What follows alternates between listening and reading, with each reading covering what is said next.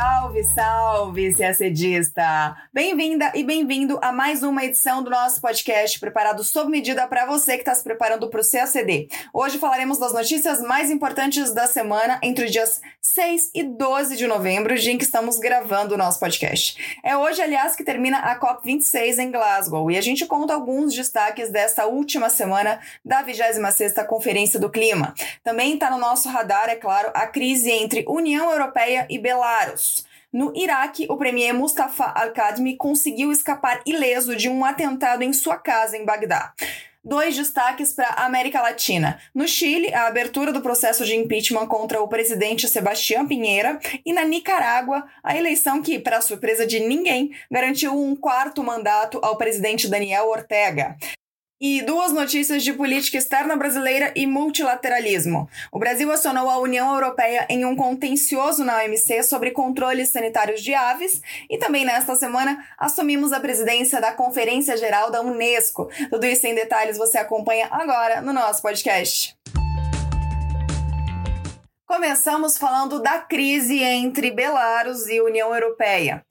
Bom, a crise não é de hoje, mas se agravou nesta semana. O pano de fundo é o seguinte: a União Europeia vem aplicando sanções ao regime de Belarus depois das denúncias de fraude eleitoral que mantiveram o ditador bielorrusso Alexander Lukashenko no poder e também por causa da repressão à oposição que se seguiu a esse episódio.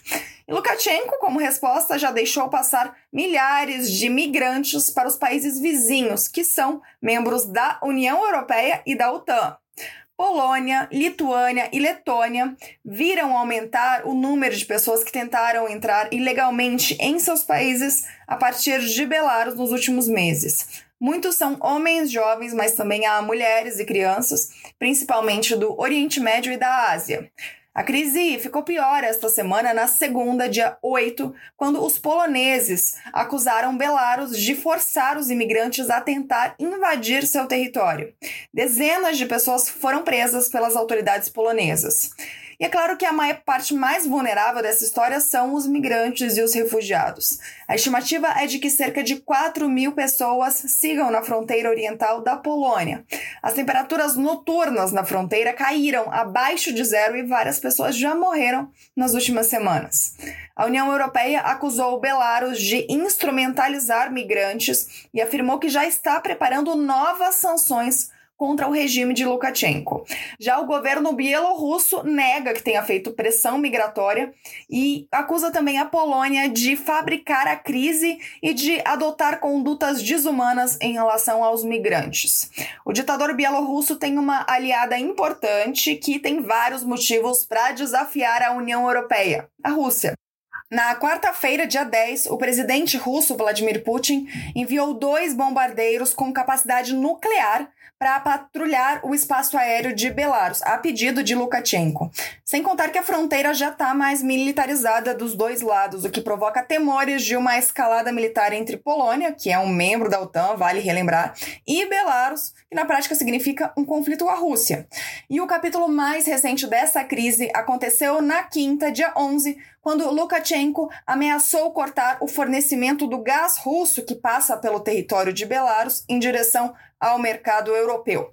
Isso em plena crise energética, em que a Europa, que tem o gás natural como segunda principal fonte energética, tem visto o preço do produto disparar. Resumindo, pressão migratória, envio de aviões russos para o espaço aéreo bielorrusso e ameaça de desabastecimento de gás. Tudo isso foi nesta semana e seguiremos acompanhando os desdobramentos. Outros desdobramentos que a gente segue acompanhando atentamente são os da COP26, que ocorre em Glasgow, na Escócia, e por sinal termina hoje, dia 12 de novembro. O principal deles foi o acordo firmado na quarta-feira, dia 10, entre Estados Unidos e China, os dois maiores emissores de gases de efeito estufa do mundo. O pacto inclui cortes nas emissões de metano, a eliminação escalonada do carvão como fonte de energia e a proteção das florestas. Até o anúncio desse acordo, observadores se preocupavam com a ausência do presidente chinês Xi Jinping em Glasgow e temiam que a China não assumisse compromissos substanciais para além daquele, daquela meta de atingir a neutralidade nas emissões de carbono até 2060. Os chineses ainda não haviam se posicionado em relação às emissões de metano, que estão diretamente associadas à gigantesca indústria do carvão no país. Agora, o acordo com os norte-americanos prevê a eliminação escalonada da exploração e do uso do carvão entre 2026 e 2030. O acordo pode dar algumas esperanças em Glasgow, porque mais cedo os organizadores da conferência já tinham alertado que os compromissos assumidos até o momento em Glasgow não são suficientes para mitigar os problemas causados pelo aquecimento global e pediram que os países fizessem mais nos últimos dois dias que restavam do evento. Bom, o outro destaque tem a ver com o Mercosul. No dia 11, quinta-feira também, foi anunciada na COP a criação de um grupo negociador sobre mudança do clima que será integrado por Argentina, Brasil, Paraguai e Uruguai. Segundo o MRE, essa é a primeira vez que os quatro integrantes do Mercosul unem esforços em favor da busca de soluções comuns e efetivas para o problema da mudança do clima. Até amanhã desta sexta, o último dia do evento, ainda não havia sido publicado o acordo final da conferência. Foram publicados dois rascunhos durante esta semana. No primeiro, havia menções inéditas ao fim do uso do carvão e de outros combustíveis fósseis, mas no segundo rascunho, essas menções foram atenuadas. Vamos ter que esperar. As negociações sobre o acordo final devem prosseguir pelo fim de semana e quando esse acordo for divulgado, você sabe, a gente vai contar tudo aqui no podcast. Falamos agora de América Latina. Nesta terça-feira, dia 9, a Câmara dos Deputados do Chile aprovou a abertura de processo de impeachment contra o presidente Sebastián Pinheira. O processo passa agora a ser discutido no Senado, que é quem decidirá se o presidente conclui ou não o seu mandato, que vai até março do ano que vem.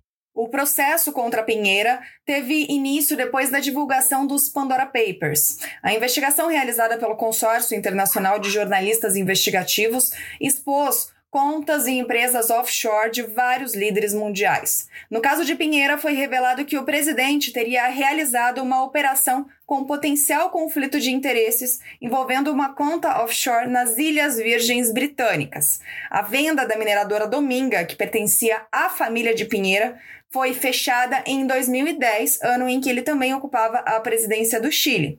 Segundo a operação jornalística, o comprador, que é um amigo próximo de Pinheira, exigiu que não fosse criada uma área ambiental na zona de operação da empresa, o que atrapalharia a exploração de minério na região. Na época, o governo acabou não delimitando a área como zona verde e o pagamento, portanto, teria sido confirmado. O Ministério Público chileno também investiga o caso.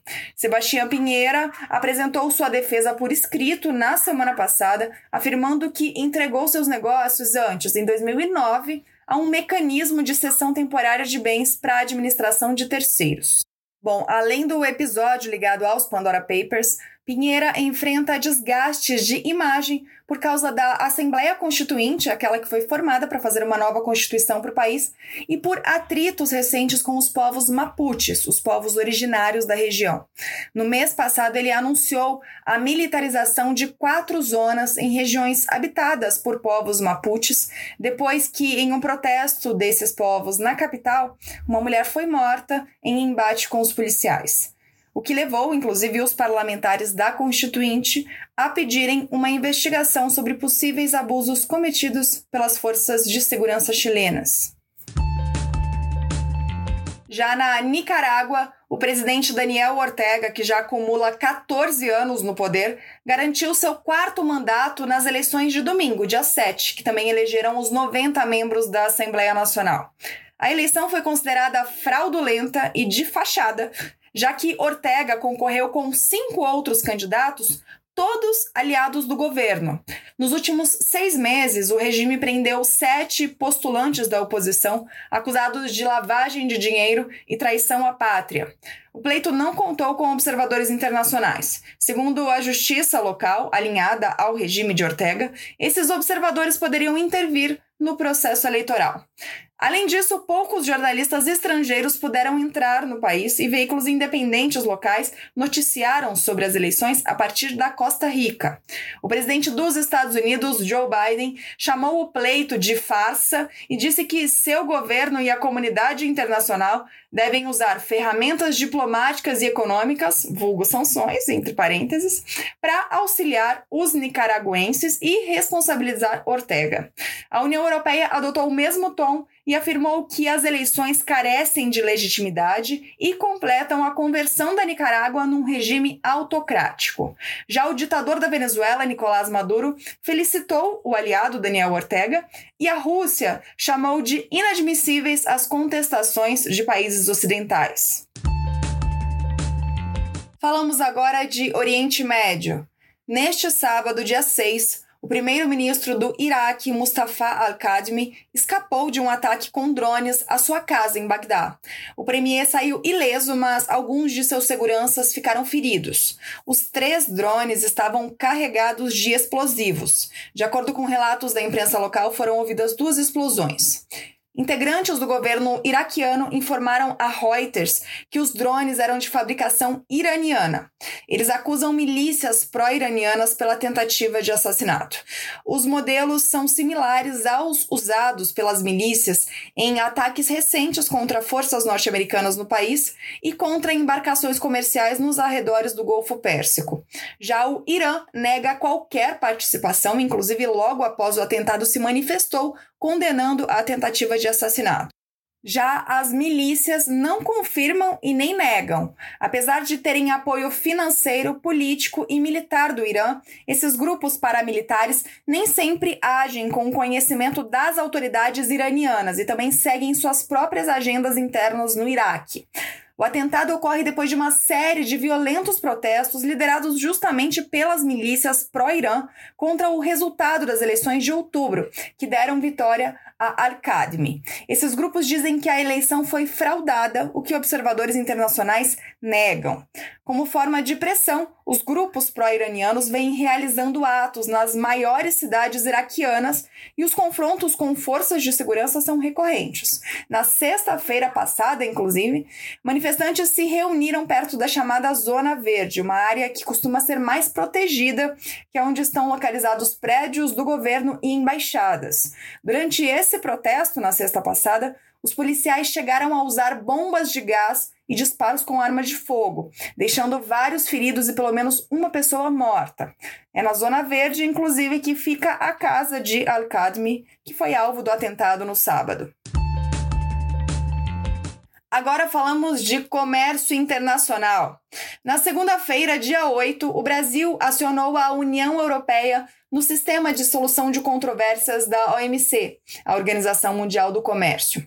Foi um pedido de consultas, o primeiro passo, a primeira etapa do sistema de solução de controvérsias, e esse pedido de consultas versou sobre os controles sanitários da União Europeia para detectar salmonela em dois tipos de produto: carne de frango salgada e carne de peru com pimenta. Segundo o MRE, não há evidências técnicas ou científicas que justifiquem a aplicação pela União Europeia de critérios microbiológicos mais rigorosos do que na carne fresca de aves. O Itamaraty continua a defesa dizendo que, ao impor esses critérios discriminatórios, a União Europeia age em desacordo com as regras do Acordo de Medidas Sanitárias e Fitossanitárias da OMC. E, além disso, cria barreiras injustificadas ao comércio internacional. O pedido de consultas é a primeira etapa formal de um contencioso na OMC. Depois de 60 dias, se não houver um entendimento entre as partes, o Brasil poderá requisitar a instalação de um painel a ser adotado pelo órgão de solução de controvérsias. E se houver apelação de uma das partes, o processo ainda vai para uma terceira fase de análise do órgão de apelação, que, como vocês já sabem, está praticamente paralisado. O governo brasileiro afirmou que tem a expectativa de que as consultas com a União Europeia contribuam para uma solução amigável. E na terça-feira, dia 9, o Brasil assumiu a presidência da Conferência Geral da Unesco, órgão máximo da organização. O mandato é de dois anos, entre 2021 e 2023. A Organização das Nações Unidas para a Educação, a Ciência e a Cultura, a Unesco, é uma agência especializada das Nações Unidas que tem como objetivo contribuir para a paz e segurança no mundo por meio da educação, das ciências naturais, das ciências sociais e humanas e das comunicações da informação. É a primeira vez em 25 anos que o Brasil assume a presidência de um dos órgãos principais da Unesco. E é com essa notícia que a gente termina essa nossa edição do podcast. Uma ótima semana, bons estudos e até sexta-feira que vem. Bye.